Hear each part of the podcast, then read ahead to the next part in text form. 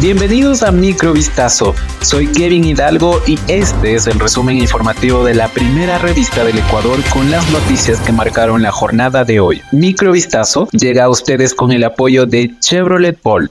A los 81 años falleció el periodista deportivo Marcos Hidalgo, la madrugada de este miércoles 31 de mayo del 2023. El reconocido radiodifusor y comentarista, quien también era conocido como Piquito, tenía una amplia trayectoria en la que se incluye la cobertura de mundiales de fútbol. Sobre su condición de salud, se sabía que había sido diagnosticado hace varios años con cáncer de pulmón. Incluso en los últimos años, su carrera laboral tomó algunas pausas. En octubre de 2020 tuvo un quebranto en su salud, por lo que permaneció hospitalizado.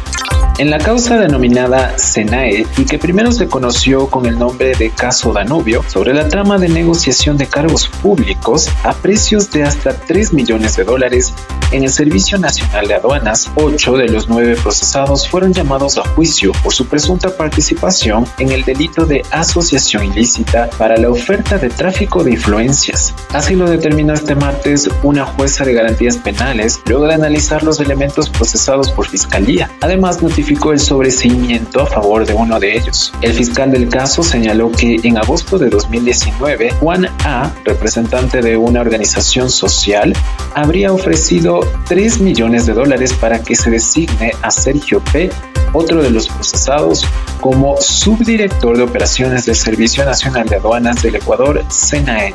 El ex asambleísta Daniel Mendoza, sentenciado por delincuencia organizada en el caso Pedernales, logró salir de prisión este 31 de mayo de 2023 a través de un recurso de rebaja de penas. Mediante un comunicado, el SNAI se refirió a la petición de la persona privada de la libertad en mención en la que solicitó acogerse al régimen semiabierto. La institución señaló que una de la Unidad Judicial de Garantías Penitenciarias con sede en el Distrito Metropolitano de Quito resolvió conceder el beneficio penitenciario. Sobre aquello, la cartera de Estado aclaró que conforme a sus atribuciones y competencias, únicamente le corresponde elaborar y emitir informes de verificación de cumplimiento de los requisitos para acceder a beneficios penitenciarios o cambios de régimen.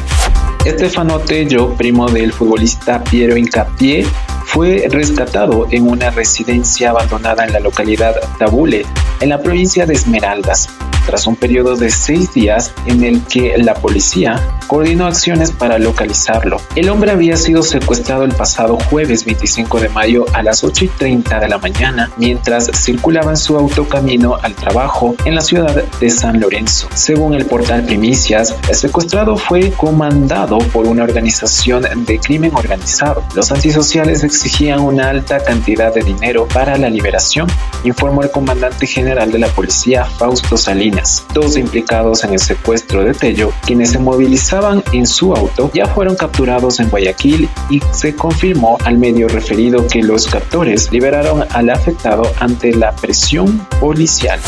El Comité Olímpico Ecuatoriano, el Ministerio de Deporte y varios dirigentes de asociaciones anunciaron este martes que Ecuador ha desistido de organizar los Juegos Bolivarianos del año 2025 y han solicitado hacerlo en 2029. En un comunicado, los organismos indicaron que esa decisión se tomó tras una reunión de análisis efectuada este martes sobre la situación económica y política actual del país, así como de los plazos para organizar los Juegos. La posibilidad de que el actual gobierno cese en los próximos meses por la coyuntura política interna no brinda la garantía para la provisión oportuna de los recursos que se requieren para dejar a punto los escenarios deportivos y otros detalles de la organización, se agregó en el comunicado. Por ello, el COE ha resuelto solicitar a la Organización Deportiva Bolivariana que se acepte el desistimiento de Ecuador para la edición 2025 y se le otorgue la de 2029. Microvistazo, el resumen informativo de la primera revista del Ecuador llega a ti gracias a Chevrolet Bolt. Volvemos mañana con más. Sigan pendientes a vistazo.com y a nuestras redes sociales.